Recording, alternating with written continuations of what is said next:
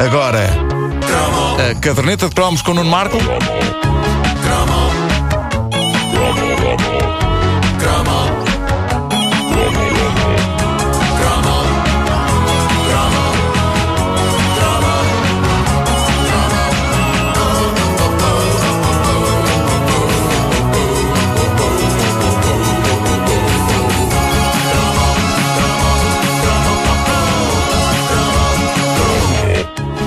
Palavras, meus bons amigos. Ioyo Russell. É, Vamos a isso. Ah, a felicidade escrevia-se assim, em meados da década de 80. E sabem como é que se escrevia a super felicidade? Como? Escrevia-se assim, Ioyo Russell edição especial, ah, de colecionador. Aliás, como é que eles diziam na altura? Era Ioyo Russell modelo profissional. Co- Agora, se tanta, assim, tanta das pessoas que fizeram mas como isto é disso. parvo. Sim, associar a palavra profissional a um ioiô é a coisa mais parva de sempre. Como se alguém tivesse de facto a profissão. A, a profissão de ioioísta. Ninguém tem, mas. No no recibo, verde. no recibo verde. É verdade. Qual, é o desconto que faz um ioioísta? Artista de ioiô. N- ninguém tem essa profissão, mas em 82, 83 eu acho que foi por muito pouco que o ioiô não passou a desporto profissional. Campeonatos não faltavam por aí, dentro da televisão, fora da televisão, e tudo graças a uma campanha lendária que envolveu a Coca-Cola e o Sprite com aquela que era considerada a grande marca de ioiôs do mundo, a Russell. Os tipos faziam o, Rolls Royce dos ioiôs. É verdade. O que é também parvo se pensarmos que estamos a falar de duas rodelas de plástico presas a um fio.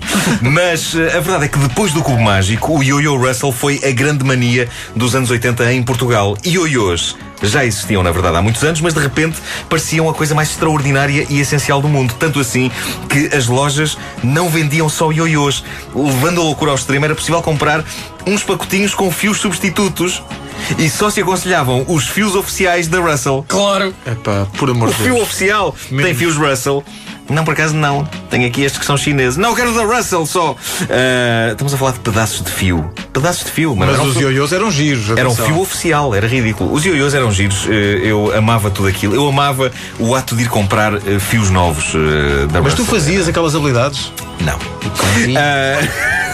Que é? A grande espetacularidade desta mania do ioiô estava precisamente nesse espírito de aventura da coisa.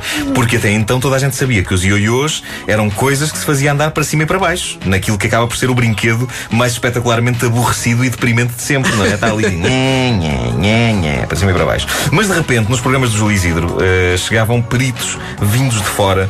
Eh, Peritos vindos de longe. eh, e que eram capazes de dar uma. Ah,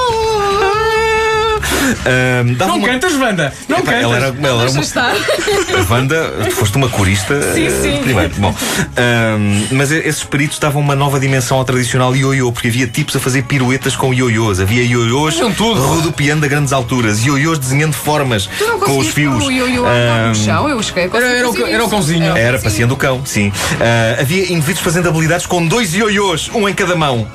E os truques estavam ao alcance de qualquer um, já que nas lojas onde se vendia os ioiôs havia um folheto explicando como se podiam fazer todos os movimentos avançados. E avançados é a palavra que melhor os descreve. Havia certos movimentos em que o ioiô só não abria cabeças por pura sorte, tal era o desassossego. Ah, eu eu lembrava-me ah, ah, vagamente de algumas coisas do famoso folheto de instruções do Yo-Yo Russell.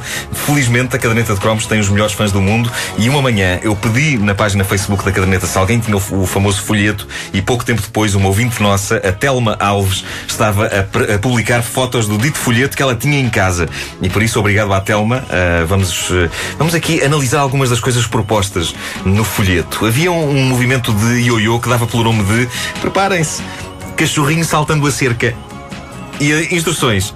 Cachorrinhos. É? Flexiona o braço até à altura do ombro e passa o cordão por cima do braço, pondo o ioiô para trás, faz um movimento com a mão para que o ioiô passe por cima do braço e agarra de novo o ioiô. Fácil. Se calhar sou eu que sou parvo, mas a sensação que eu tinha era que ler isto ou um manual sobre física quântica era rigorosamente a mesma coisa. Havia mais modalidades com nomes espetaculares: o trevo, a cascata, o dorminhoco. Passeando o cachorrinho, Ah, lá esse, está. esse. Eu tentei fazer todos eles, mas acabei por ser realmente bom no acertando nos dentes com duas rodelas de plástico e também no estilhaçando o vidro do quarto. Eh, nunca percebi porque é que esses não vinham no folheto. O que é certo é que toda a gente tinha um ioiô. Aliás, quem queria ser alguém tinha de preencher esse requisito. O problema é que nem toda a gente tinha jeito para fazer os super truques imortalizados nos programas do Júlio Isidro. Eh, eu era claramente um desses casos e rapidamente apercebi-me que era melhor eh, não ter um ioiô yo-yo Russell do que ter e apenas limitar-me a dar com aquilo para baixo e para cima, uh, como era costume os yo-yos fazerem. Ter um yo-yo Russell e não fazer os truques do folheto era um pouco como namorar a Sabrina e limitar-se a fazer tertulias de literatura russa com ela. era isso, basicamente era isso. Uh, seja como for, eu possuía dois, um vermelho da Coca-Cola, um verde do Sprite, e a grande questão que eu coloco, ao lembrar-me que tinha dois yo-yos Russell, era para quê? uh, e como conseguia eu convencer a minha mãe a comprar-me não apenas um, mas dois ioiôs? Hã? A verdade é que eu nem um conseguia fazer bem, quanto mais dois. Mas dava-se vez a mais- levar para, para a escola, não é? Claro que sim, tinha que ser, era da Russell. Era, era o fenómeno bota e bota. Se vocês bem se lembram, falámos aqui disso quando saiu esse histórico pedaço de merchandising do 1, 2, 3, a bota Botilde que girava em torno do tornozelo, rapidamente surgiram versões pirata muito mais baratas. E assim foi com o ioiô. Uma pessoa podia não saber fazer, mas com camandro. Antes de ter um Russell do que um Resol.